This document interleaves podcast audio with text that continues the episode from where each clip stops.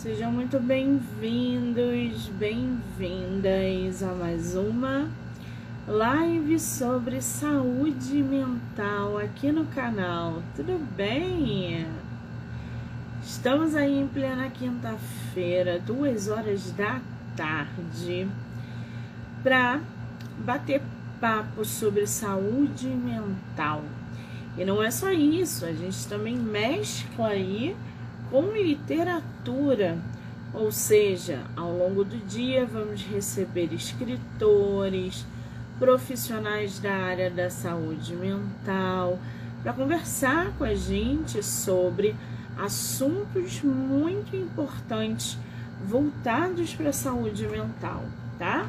E para a gente abrir essa quinta-feira, dia 7 de dezembro, a gente vai conversar, vai trocar uma ideia, vai conhecer um pouco mais a psicóloga Paloma Galvão.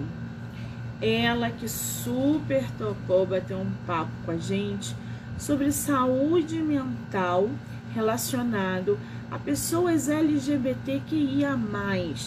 Então a gente vai falar sobre inclusão, exclusão, aceitação, todas essas é, é, esses temas, né, que afetam pessoas não só LGBTQIA+, mas no mundo inteiro, né? E para poder conhecer um pouco mais, um olhar profissional voltado para esse público.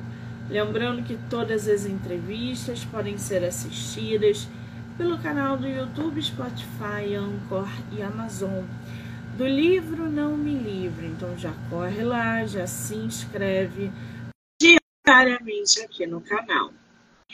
A Paloma, eu acho que já entrou, né? Pessoal que está entrando, sejam muito bem-vindos, bem-vindas. Paloma, querida, enviei para você o convite.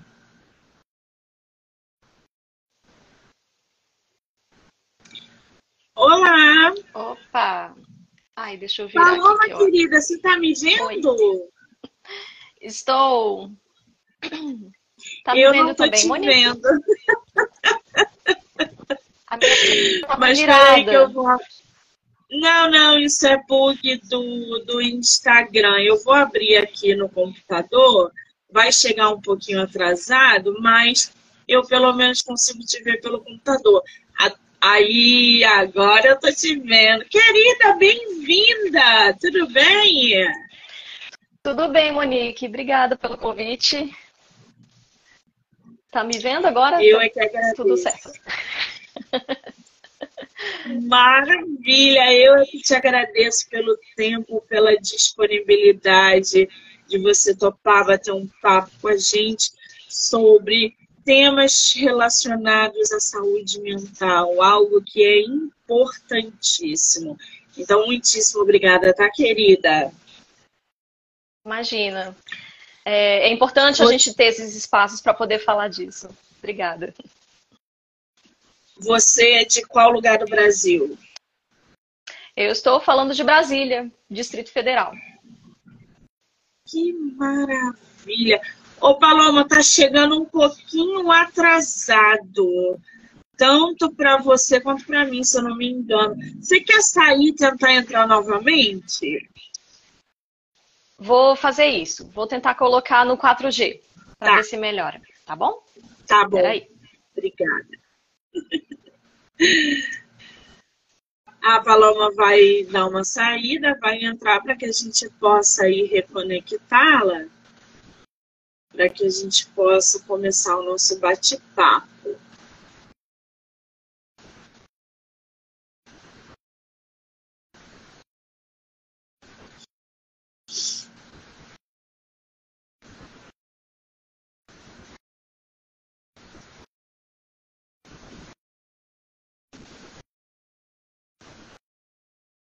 Eu não estou vendo a Paloma aqui. Paloma, se você estiver online, me manda o convite, por favor.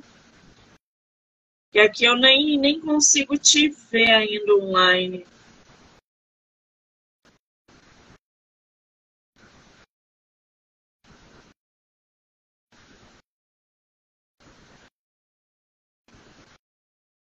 Só consigo ver a Iurica.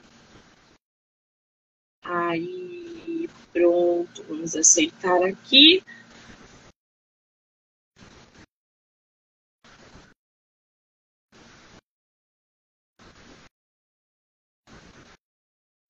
Ainda não tô vendo. Oi? Oi, Paloma, tá me vendo? Tô vendo. Tá me vendo também? Tá me escutando? Não, não deixa pra lá, é bug do Instagram, ah. deixa pra lá. É. a gente tenta aqui, a tecnologia Ai, não, não, não, ajuda. Relaxa, não tem problema. Paloma, querida, para a gente poder começar aí o nosso bate-papo, eu queria que você falasse um pouquinho sobre você, sua atuação, especialização, formação, atendimento, faixa etária, público, enfim, para que a gente possa conhecer você. Então, gente, meu nome é Paloma, eu sou psicóloga formada ali há uns bons 11 anos. é, atualmente eu atendo somente online, eu atendo, eu estou na, na área de psicologia clínica, que é psicoterapia, né? Eu ofereço serviço de, de terapia uh, majoritariamente para é, comunidade LGBTQIAP+, mulheres e expatriados, né? Pessoas que, que se mudam, mudam de país, mudam de cidade, enfim, pessoas que têm essa mudança é, cultural ali, né? Quando precisam se mudar. É, eu atendo pessoas a partir dos 18 anos, né? Eu não atendo crianças. E hum, é isso, eu sou formada em psicologia aqui por Brasília mesmo, tenho uma especialização em avaliação psicológica e estudo temas relacionados à diversidade sexual e de gênero, né? E psicologia intercultural também, que é de você, essa do, das culturas. Você tem um livro também, né, Paloma? É, o livro, que na verdade é um e-book, né? É, é um material que eu disponibilizo gratuitamente é, falando sobre as festas de fim de ano para as pessoas LGBTs que têm alguma questão com a família, né? Quando a família não aceita. Então é um livro que fala sobre esse assunto. É um e-book, né? Uma coisa mais ah, gratuita. O e-book, gente, se chama Baralho da Autoestima. LGBT. É Esse é outro? Só é esse outro, na é. tua tem esse é um baralho que né, não deixa de ser um livro, mas tem esse baralho que é uma ferramenta para a gente usar na, na terapia, né, com, com os nossos pacientes LGBTs. E é, qual é o nome do também. outro? O outro é, é, como lidar com as festas de fim de ano para pessoas LGBTQIA+. Né? Ele ah, eles, tá eles, eles estão disponíveis aonde para quem quiser acessar? Eles estão disponíveis no meu Instagram, que é o Psico Paloma Galvão, e também no meu site. Eu tenho um site, que é www.palomagalvão.com. Tem disponível gratuitamente o e-book, né, de festas de fim de ano. E o baralho, ele, ele não é gratuito, no caso, né? Mas ele está lá para venda. Então, para a gente conhecer também um pouco esse lado da nossa psicóloga, né? Ela traz livros aí, material voltado, né, para a saúde mental LGBTQIAP+, e um deles é o baralho da autoestima, que é, é, tem a ver também, porque está no título, né, LGBTQIAP+, e o de festas do fim de ano.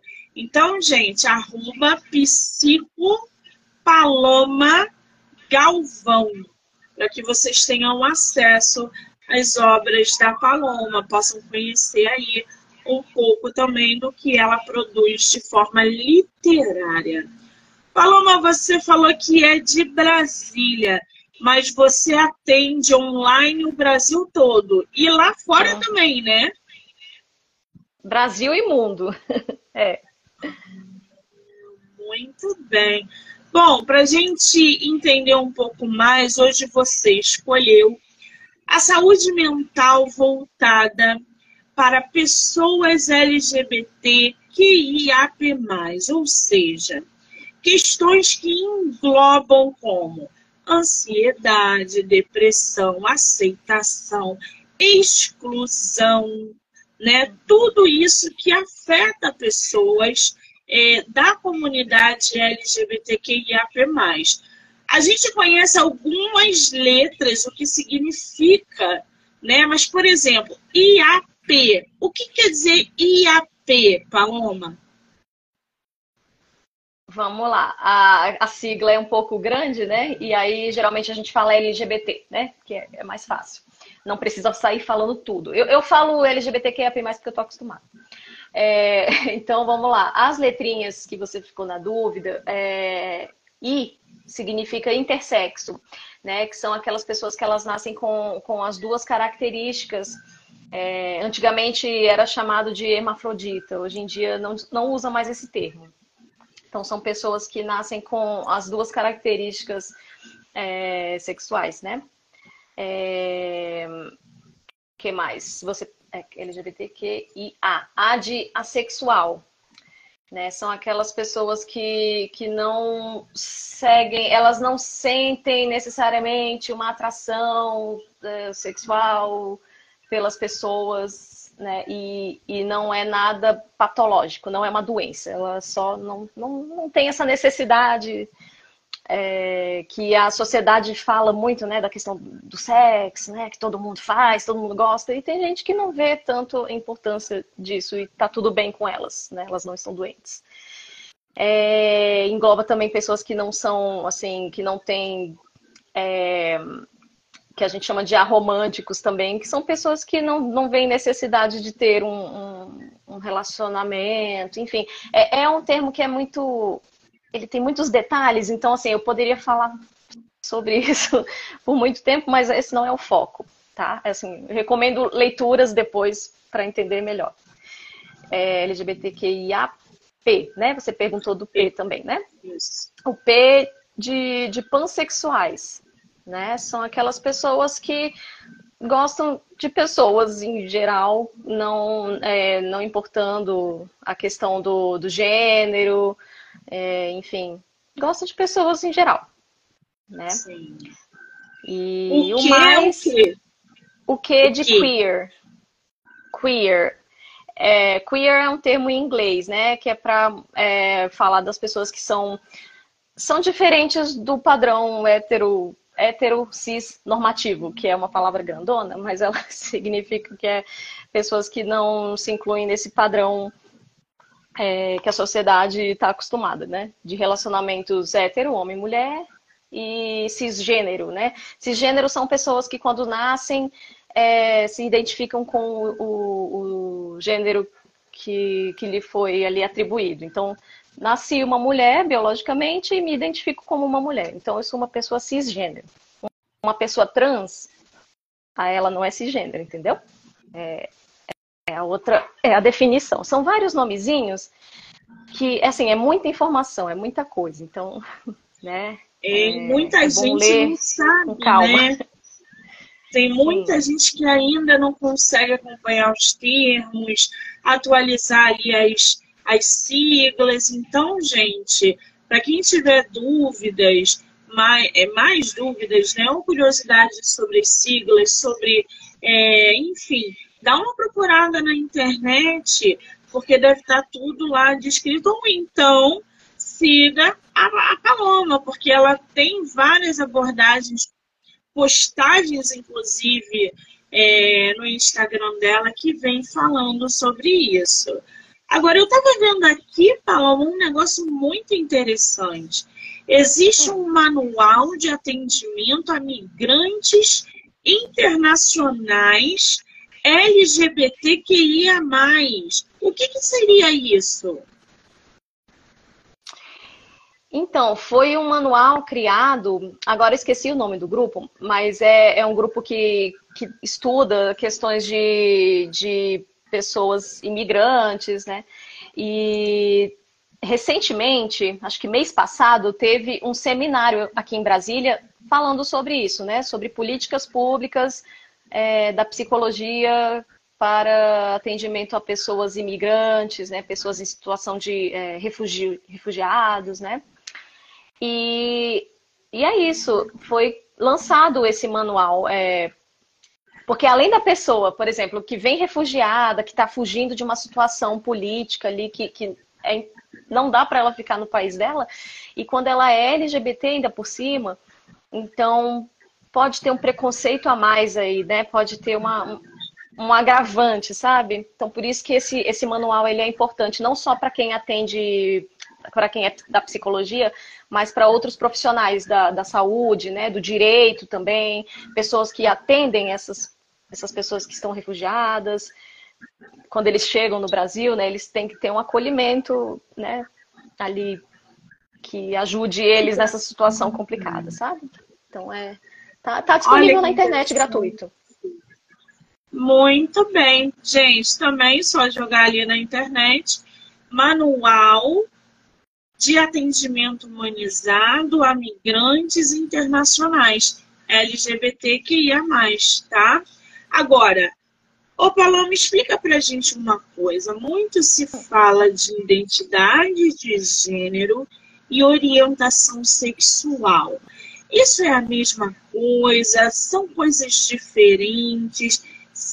Qual é a diferença de uma coisa para outra? O que é uma identidade de gênero e o que é uma orientação sexual? São coisas diferentes. Muitas pessoas confundem, mas são coisas diferentes. São, podem estar interligadas, mas são diferentes.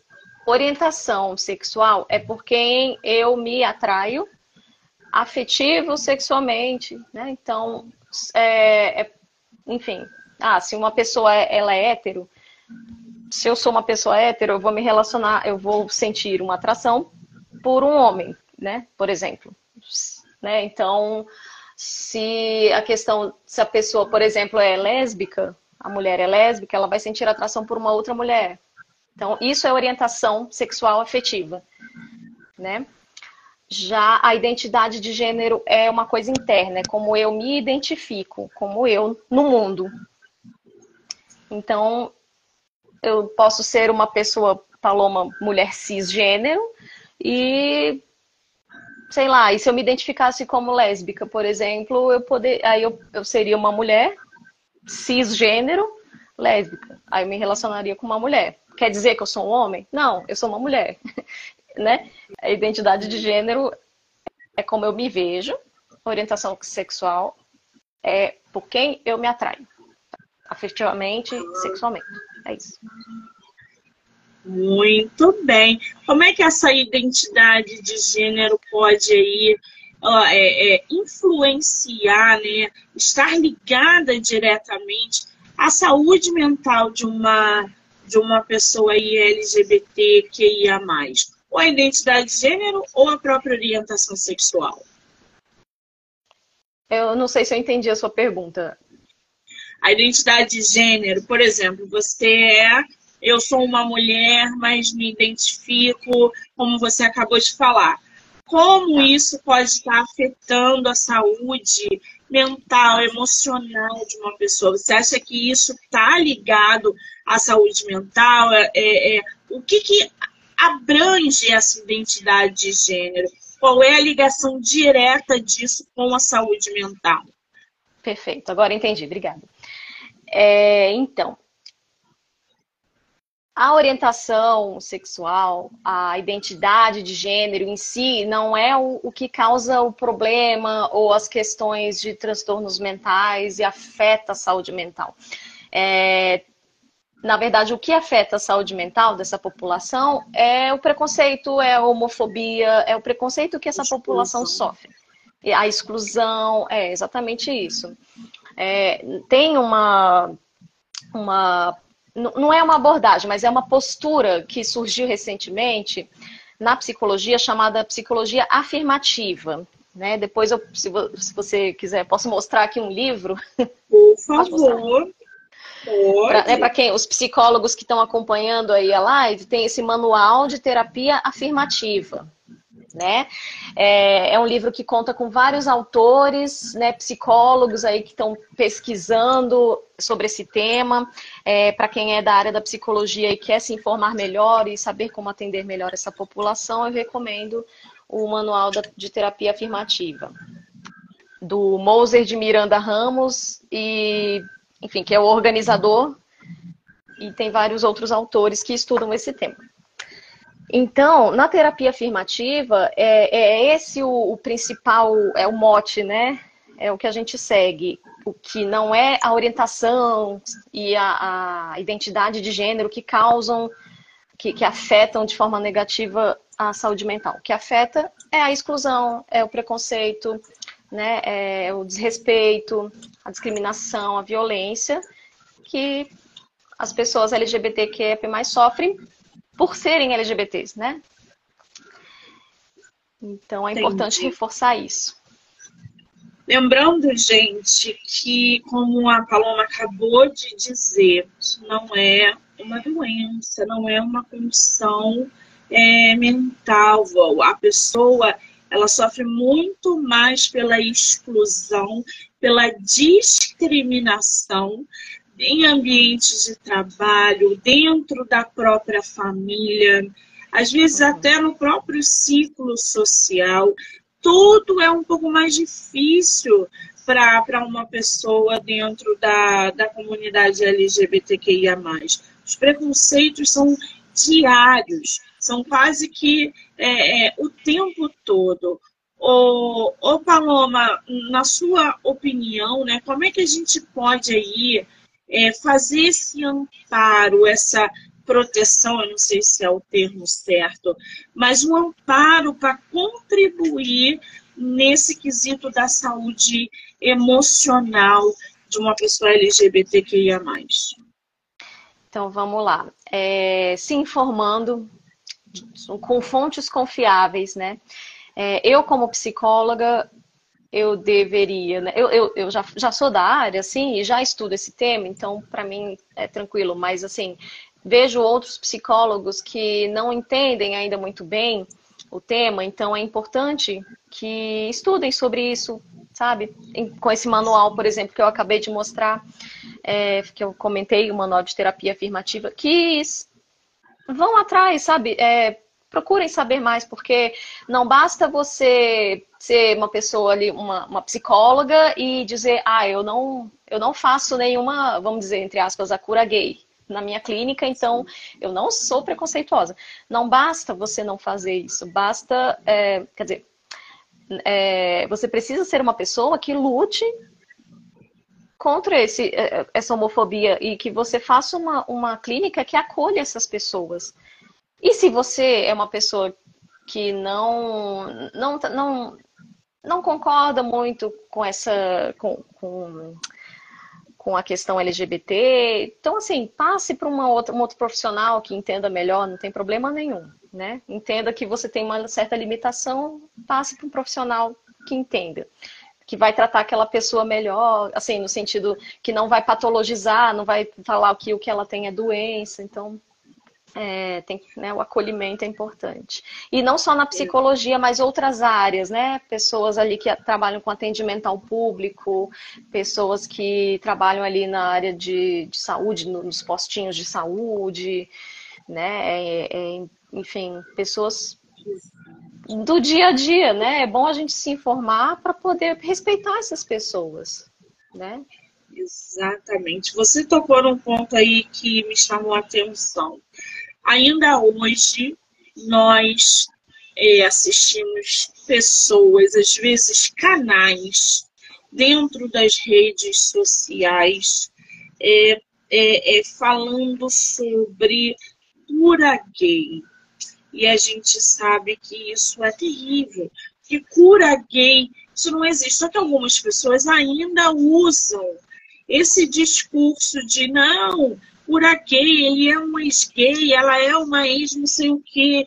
Enfim, como é que quando um paciente procura você para ajuda e fala, ah, eu, eu, por uma questão às vezes religiosa, né, que vem da família, muito, eu preciso, eu, eu não consigo viver nesse, nessa sociedade que não me aceita, minha família não me aceita, minha religião diz que eu não que tem alguma coisa de errado comigo e que eu preciso ser curado. E aí entra essa cura gay. Como é que é a sua abordagem, o, o, esse amparo, esse, essa terapia, psicologia com o paciente desse perfil? Então, né, primeiro, né, só reforçando o que você já falou, como não é uma doença, então não, não existe uma cura para isso e não há algo a ser curado, né? É, então, como quando vem alguém, uma pessoa LGBT para minha clínica, eu preciso entender, né? Por exemplo, se ela vier com essa, essa demanda, eu vou procurar entender por que, que ela tá querendo isso. Porque assim, eu não faço é, é, o que a gente chama de terapia de reversão, né? Eu não faço uma terapia que vai fazer com que a pessoa uh, não seja mais gay, é porque eu acho que nem não existe isso, né? Quando a pessoa fala que é ex-gay, não é que ela é ex-gay, ela só não está colocando em prática, mas não quer dizer que ela deixou de ser, né? Assim, internamente ela ainda deve ser e faz um esforço tremendo para negar essa parte, esse lado dela, né? Mas ela só não coloca em prática, então fica parecendo que, ó, ela mudou, né? Mas acho que por dentro ali dessa pessoa ela tá num conflito interno muito profundo. Sim. Então, e isso acaba desencadeando depressão, né, Paloma? Ansiedade. Uhum. É, porque ela às vezes não está vivendo é, a, a, vida dela como ela é, né? Ela não está vivendo, não está sendo verdadeira com ela mesma. Então, sim, ela pode achar que ela está se enganando, ela está lutando contra, contra uma, uma coisa que está ali dentro dela, que é dela, que faz parte dela, que é natural dela. Então, às vezes, aquela pessoa fica em conflito com ela mesma. Então, ela pode se sentir, é, pode desencadear uma depressão, uma crise de ansiedade por conta também do contexto, né? Por exemplo, se eu sou um homem gay e eu vivo numa família que não tolera isso e que reforça ali que eu tenho que ser um homem que, que né, que faça, que siga o script de, de casar, né, de ser o provedor e casar com uma mulher e ter filhos, né?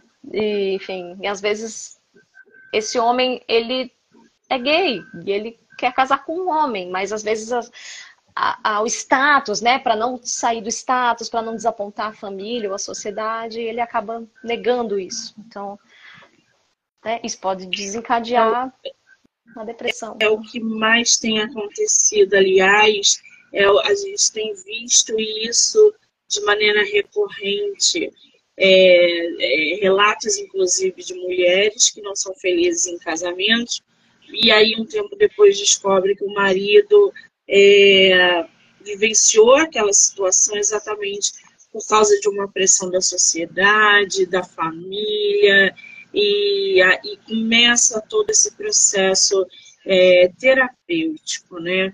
Hoje, o, o Paloma, além da exclusão, né, e da aceitação de fato, porque não, não vamos ser hipócritas, por mais que a gente a, a sociedade, a gente como um todo fala, não, com tanta informação ainda, a tecnologia ainda nos informando, nos conscientizando, eles ainda têm muitos desafios pela frente. Na tua visão profissional, experiente, né, além da exclusão e aceitação, qual é um outro desafio que a comunidade LGBTQIA+, também enfrenta nos dias atuais?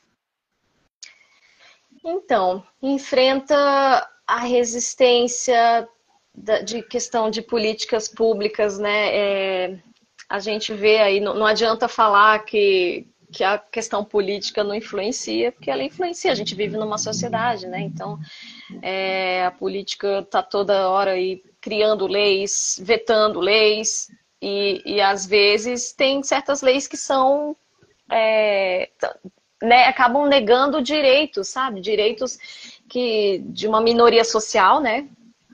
Que a comunidade LGBTQIAP+, é uma minoria social, minoria social não, não é de quantidade de pessoas, e sim um grupo que não tem os seus direitos respeitados. Então, por exemplo, é, acho que no começo do ano, no meio, não lembro, teve a questão do casamento, né? Casamento homoafetivo, que estavam querendo proibir. E... Por que proibir? Sabe? Eu é, acho que eles conseguiram agora é, refazer. Eu acho que veio aí uma nova lei que não permite mais o casamento é, LGBT. Eu não sei se você chegou a ver, eu não sei se está em vigor, mas eles levantaram essa, essa questão. É, eu não ouvi falar mais, eu não lembro como que está agora é, em relação à lei, mas, né, assim, é, existe uma questão do que, que é família, que, sabe, é, é, esse conceito de família, e para certas pessoas a, a, família é só o homem, a mulher e o filho e nada mais. E sim, quem é que vai, quem é que pode dizer para mim o que, que é uma família? Né? A família nunca é um padrão. A família pode ser duas mulheres, dois homens, pode ser uma avó cuidando do neto, pode ser uma mãe solo, um pai solo, várias configurações, né? Exatamente, a família ela deixou de ser aquele quadro de pai, mãe. É, hoje a gente tem muitas vezes nenhum pai, às vezes são duas mães, são dois pais, enfim. É, a gente vê que isso é, passou, passou e continua passando por uma transformação. Essa definição de família hoje é muito vaga, gente, porque a gente tem vários modelos, né? A Jennifer está uhum. Tá aqui. Se encontra a descrição de família na Bíblia. Uhum. É, para quem segue, né, os ensinamentos é. da Bíblia, aí faz sentido. Tudo bem. Exatamente. Né? Mas nem, nem todo mundo, nem todo mundo segue, né? Então, não, não, não, não vamos, não podemos impor para quem não, não segue. Enfim. Exatamente. É, é eu acho. A gente não pode impor isso. Cada um tem um parâmetro do que é família, do que é, é, é enfim, para si correto, gente. Não é uma imposição. Nem todo mundo vê a Bíblia como é, parâmetro de coisas. Então, é. há casos e casos. Agora, ô Paloma, como que o, o, o pessoal da área da saúde, né, os profissionais, principalmente os psicólogos, você deu aí uma dica de livro muito importante para psicólogos que procurem e queiram é, é, trazer para si esse público, mas como que, na sua visão, os profissionais de saúde também podem ser inclusivos às necessidades do, das pessoas LGBTQIA+. Uhum. Não precisa de muita coisa, sabe? É, as pessoas, por exemplo, é, a gente está falando muito de linguagem neutra e é toda aquela polêmica, é, quando na verdade ninguém está sendo obrigado a usar a linguagem neutra. É, e, e, existem outras, existem palavras na língua portuguesa que a gente pode usar que, que não precisa necessariamente colocar o, o e no final, né? É, enfim. Então, assim, não custa nada a gente respeitar aquela pessoa. Você não é obrigado a, falar todos, mas você pode respeitar aquela pessoa, perguntar como é que ela gosta de ser chamada, né? É, se informar. É, é, porque assim, o que, que acontece? Muitas pessoas não têm vivência com pessoas LGBTs, às vezes. Nem convive com uma pessoa e nem sabe que aquela pessoa é, é lésbica, é gay, é bi ou, ou é trans também. É, e às vezes a, as pessoas não têm convívio com essas pessoas, então é, às vezes não entende quais são as necessidades dessas pessoas, quais são as questões que elas enfrentam. Então, né, às vezes por você não conviver com tais pessoas, às vezes você não tem essa noção. Porque não Exatamente. te atinge, né? Exatamente. Agora, quando a gente fala de saúde mental, né, voltado para esse público, você tem ideia aí da taxa de suicídio dentro da hum. comunidade LGBTQIA+. Você sabe se essa taxa é superior em relação é, é, à sociedade como um todo e como que isso funciona dentro da comunidade? É, eu não tenho aqui o, o, o número para te informar, né? Agora eu não, eu não, não tenho aqui as informações. É, foi, não lembro se foi esse ano. Enfim, de uns dois, três anos para cá, o Conselho Regional de Psicologia aqui do DF fez um dossiê a respeito do, das taxas de suicídio, né, em relação a, a marcadores, né, como gênero, né, então assim, quem se suicida mais, são homens ou mulheres, né, ah, é, pessoas LGBTs, pessoas pretas também, né, tem, tem esses marcadores aí que, que influenciam. Mas eu, eu não sei te dizer exatamente, porque eu não, não lembro agora essa informação. Mas sobre, sobre números. Né? Mas Sim, geralmente. Eu, é, eu perguntei porque eu lembrei de um, de um filme que foi baseado numa história real, aonde o rapaz disse para a mãe foi que a, a, essa mãe, na verdade, é a atriz que fez o Exterminador do Futuro. Eu esqueci o nome hum. dela. Uhum. E ele tá. é, se assume gay e fala para ela que ele é gay. E ela, religiosa, com aquela com a mentalidade ali, não, a igreja, não, não, não, não aceita o filho.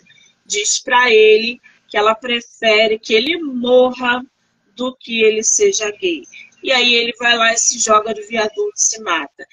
Ela pega tudo isso e começa a transformar numa luta LGBT. Ou seja, ela muda drasticamente a visão dela, o papel na vida dela. Isso foi baseado numa história real. Não sei o nome, gente. Se jogarem na internet, vocês vão ver. É um é livro. Orações para é, Bob. É um... Não é Orações Deve para ser. Bob? Eu acho que é esse, uhum. esse mesmo. Quem não assistiu, assista, porque quando a gente fala de depressão, saúde mental, é, suicídio de, é, é, em pessoas LGBT, a gente automaticamente fala em aceitação. Porque muitas vezes a própria família não aceita. E isso desencadeia depressão, isso desencadeia insegurança, isso desencadeia baixa estima, uma série de coisas que vão levar para esse quadro do suicídio. E aí ela começa a representar a causa e a conscientizar as pessoas que, assim como o filho dela, o filho dela não era um doente mental, como as pessoas diziam, não precisava de uma cura, como ela ouvia dentro da própria igreja. Então, ela começou a representar a comunidade LGBT. Ô, Paloma, como é que você vê essa importância da representatividade dentro da nossa sociedade, principalmente com o papel da tecnologia que é constante. Eu acho importante a gente ter uma representatividade. É, você fala de representatividade assim, na, na, televisão, nos livros, uh, na, na, mídia, na cultura. Sim, é, a gente precisa ter, ter acesso a essas. A, a, a outros modelos, né? Tem que ter uma representatividade para as pessoas que às vezes, por exemplo, um, um, um jovem ali LGBT que está na dúvida, que está tentando se entender, e se ele vê, por exemplo, um personagem de um, de um programa que ele gosta de uma série, de uma novela que está passando pelo mesmo que ele, existe uma identificação, né? E aí ele consegue Sim. se entender ali, talvez falar com alguém sobre isso, é, então é importante que tenha uma representação, uma representatividade na mídia, né? E para que a gente veja também, assim, ah, pode não ser a minha realidade, mas ah, tá bom, vamos ver outras realidades. Qual é o problema? Se eu não gostar, eu não preciso ver, né? Mas existe. A Jennifer está aqui. Tem pessoas que respeitam pessoas LGBT e etc. Mas muitos LGBT não respeitam quem não está nesse grupo. Como fica isso? Uhum. é assim, eu acredito que tem que ser uma via de mão dupla. O respeito tem que ser das duas, dos dois lados, né? Então, se, se houver um respeito é, para a comunidade LGBTQIAP+, talvez a gente, é, assim, talvez se consiga um respeito entre as duas, entre as duas partes, né? Não tentar impor a, as, as crenças para essa população, né? Não, não atacar. Então, assim, o, deve ser um respeito mútuo, né? Me respeita que eu respeito. Exatamente. Eu tô vendo um negócio aqui que você postou que é o FOMO. O que, que é o FOMO? Tem alguma coisa a ver com a comunidade LGBT?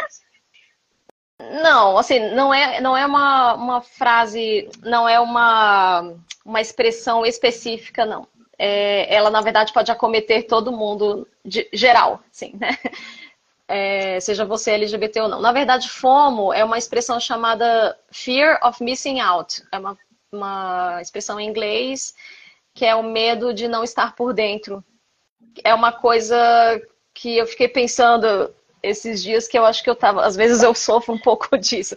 Não é um diagnóstico, não é nada assim é, médico, é, é mais uma é um fenômeno que acontece com a gente, principalmente por causa das redes sociais. A gente está toda hora ali conectado, a gente quer saber de tudo, todas as notícias, a gente quer estar tá informado, é, mas chega uma hora que isso sobrecarrega. Né? Igual na, na época da pandemia, é, a gente começou a ficar muito sobrecarregado com as notícias e todo mundo começou, assim, todo mundo não, grande parte da população começou a ter crise de ansiedade, achando que era Covid, mas era ansiedade. E aí uma coisa que a gente falava era, não, os psicólogos falavam, olha, para de ver tanta notícia, não fica vendo muita notícia. Eu sei que você precisa estar informado, né, para saber, e aí, será que saiu a vacina, né? É, mas é, é isso, é, essa, é, é, o fear of missing out, que é o FOMO, é isso, é o medo de estar por fora, de não estar por dentro de todas as notícias, né? Entendi. Eu não sei se você já ouviu falar, é. se você já, já sofreu isso, né? Se você já. É, eu nunca ouvi falar, mas você explicando aí, a gente consegue se identificar nesse quadro, né? A pandemia foi uma loucura mesmo. Então, hum. muita gente com ansiedade, com depressão. Pós-pandemia também, as pessoas ainda é, tentando superar, vivendo lutos. Então, a gente ainda está numa atmosfera meio caótica, né? A gente ainda não conseguiu é, é, superar bastante coisa que aconteceu na pandemia. Sim. Agora, o, o Paloma, voltando um pouquinho aqui para a comunidade LGBT, tem uma, uma postagem sua que fala assim: por que é importante falar de autoestima LGBTQIAP+. O que, que você quer dizer com isso? Uhum. É, é importante né, a gente falar sobre autoestima, sim, né? Eu falo de autoestima LGBTQIA+, porque é o nicho que eu estudo e falo sobre, né? É, então, a autoestima LGBT está relacionada à autoaceitação. Muitas pessoas às vezes não se aceitam. Tá lá a adolescente ali e aí ela começa a sentir que ela é um pouco diferente das amigas. Hum, ai, tô gostando de uma menina, ai meu Deus, sabe? E aí essa, essa menina fica ali, ai, né? É, ai meu Deus, a minha família não vai aceitar. Então fica aquele Sim. conflito interno, e aí a pessoa pode ficar se sentindo mal, né? Isso afeta a autoestima, né? Porque ela, ela sente ali que ela não vai ser aceita, meu Deus, eu sou uma estranha, o que está acontecendo comigo? Então, é, é importante a gente falar sobre autoestima LGBT, porque tem essas questões. Como a, a pessoas LGBTs não estão dentro de um padrão esperado pela sociedade, então pode ter algum problema em relação a isso.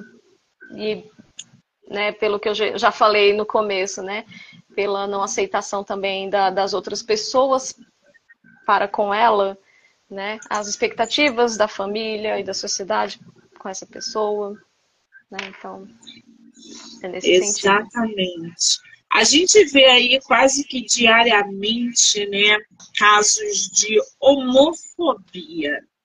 A gente está vendo sempre alguém é, agindo de forma preconceituosa, quando a gente fala de negros de forma racista, enfim, são várias formas que a gente vê de exclusão, de agressão verbal, de ofensas, enfim. É, é, e isso acaba de, de certo modo, não, de modo total, afetando emocionalmente uma pessoa. Às vezes ela está passando por um processo de aceitação e vivencia na pele essa exclusão. Como que você, profissional da área da saúde, é, vê é, é, a conscientização sobre essa aceitação de pessoas LGBT na sociedade? Quais são as ferramentas que você, por exemplo, indicaria ou alguma coisa que você faria para conscientizar as pessoas nessa aceitação? Principalmente família, que às vezes é a que mais exclui é, uma, uma pessoa. Então, né, é, a gente melhorou, mas ao mesmo tempo ainda há muito a melhorar em relação a isso. Então, sim, evoluímos bastante nessa questão da, de passar a informação correta, mas ao mesmo tempo ainda tem muita resistência das pessoas em entender e, e respeitar. Você não precisa é, concordar, mas você também não precisa, sabe, é, tratar com, com desrespeito, violência. É, né, deixar as pessoas serem quem elas são, sabe? É, e aí você falou da questão do, do como é que a gente pode agir, né? Existe um termo na psicologia que se chama psicoeducação. Então, é importante durante a terapia a gente, a gente trabalhar a psicoeducação. Educar a pessoa, né? A gente não é professor, mas é, é essa educação das emoções, é, educação sobre essas questões. Não é uma educação formal, né? Matemática, português. É uma educação de como é que a gente pode lidar com isso. Ah, é, principalmente uma psicoeducação da família, como você falou, dos pais. Muitos pais têm dificuldade em aceitar, porque criaram toda uma expectativa em relação àquele filho, àquela filha, né? É, ah, sei lá, meu filho disse que é trans. Aí agora, né, meu filho é uma filha. Então, para muitos pais, é, eles passam por uma espécie de luto. Então, como que, como é que a gente trabalha isso? Né? É, sim, é difícil para alguns pais aceitarem isso, mas não é, é, expulsando os filhos de casa que vai resolver. Né? Pessoas LGBTs que, cujas famílias aceitam e procuram entender, né? e mesmo com dificuldade procuram entender, ou pelo menos aceitar aquele, aquele filho, essas pessoas têm mais chances de, de viver uma vida mais plena, de não ter uma depressão ou uma ansiedade por conta disso. Né? Então, a, a, é como você falou, o apoio da família é muito importante. Quando a pessoa tem uma rede de apoio, sabe? É, ela consegue lidar melhor com, com certas situações. Você acha que daqui a 50 anos estaremos vivendo numa sociedade livre de preconceito contra pessoas LGBTQIA+. Até porque as gerações vão se renovando. Você acha que isso é possível, Paloma, você com esse olhar profissional? Eu não, não tenho muita esperança. Assim, gostaria, seria muito meu sonho, mas entendo que ainda tem muita resistência. Então, eu, eu, eu gostaria, só que eu não sei te dizer. eu, eu não, não, não acho que melhoraria assim tanto, mas não é porque eu não queira. Querer eu quero muito. Eu gostaria que as pessoas não ficassem, é, sabe, assim, se importando tanto com a vida da outra pessoa, se não, se não prejudicar a sua. Então, assim, Gostaria muito. Isso. Né? Exatamente. O que que interfere na sua vida? Ele namorar com ele, ela namorar com ela, ela sentir ele, ele se sentir. Gente, o que, que isso tem a ver com vocês? É, é, quando eu falo de, dessa, desse livramento de preconceito, né, é porque justamente as gerações estão se renovando. A galera da década de 50, 60, que hoje já tem é, 70 anos, 60, elas já vêm com essa mentalidade preconceituosa, machista, é, transfóbica e etc. Mas a gente vive hoje uma outra geração que já está mais dentro dessa conscientização de que, olha, peraí, que não é bem assim, a gente tem que travar isso, a gente tem que é, expor para conscientizar, tem que educar. Então, eu acho que daqui a uns 50, 100 anos, com essa renovação de geração, as coisas podem vir a melhorar. Uhum. Em termos, né? Mas eu espero que melhore para que a gente possa viver de maneira mais saudável, sem, uhum. sem preconceito, sem. O machismo é outra coisa também que a gente vai ter que lidar durante décadas, milênios, e desde que o mundo é mundo. Enfim, são várias questões, né? E isso tudo está ligado à saúde é, mental, pessoas, emoções, expressões, é, comunicação, tudo isso, gente, não tem jeito. O negócio é a gente se conscientizar e procurar ajuda, tá? Principalmente as pessoas LGBTQIA, que são excluídas e sofrem preconceito quase que diariamente. Lembrando que a Paloma tem dois e-books, hein? E um vocês podem baixar gratuitamente. Ela tem o site dela e vocês podem acessar também pelo Instagram. Paloma, qual é o teu Instagram? Repete pra gente, por favor. É arroba psico Paloma Galvão. É o Galvão sem o tio, né? Então fica Paloma Galval. Psico Paloma Galval. Muito bem, eu vou marcar a Paloma aqui na entrevista como colaboradora para que vocês possam assistir no Instagram dela, no meu, em todas as plataformas do podcast. Do livro Não Me Livro, canal do YouTube, Spotify, Anchor e Amazon. Paloma querida, você foi agregadora nas suas explicações, nas, na sua conduta ao é, nos educar e nos conscientizar sobre a exclusão, a aceitação e como isso tudo afeta emocionalmente as pessoas. Eu só tenho que te agradecer por esse, esse, esse bate-papo, dizer que eu estou muito feliz de ter você no meu projeto e que você volte sempre que você quiser. Obrigada, tá? Eu que agradeço pela oportunidade, é, obrigada por me dar esse espaço para eu poder falar um pouquinho do meu trabalho e falar dessas coisas que são tão, ah, às vezes, polêmicas, mas que a gente precisa falar e esclarecer, né? E informar, né? Informar de fontes confiáveis sobre o assunto. Muito obrigada e parabéns pelo projeto. Eu é que agradeço, querida. Quero agradecer a todo mundo que entrou, que saiu, que ficou aqui com a gente dizer que já já eu volto para mais bate-papo. Paloma, um beijo, amor. Obrigada. Beijo, obrigada, gente. Tchau, tchau, Monique. Obrigada.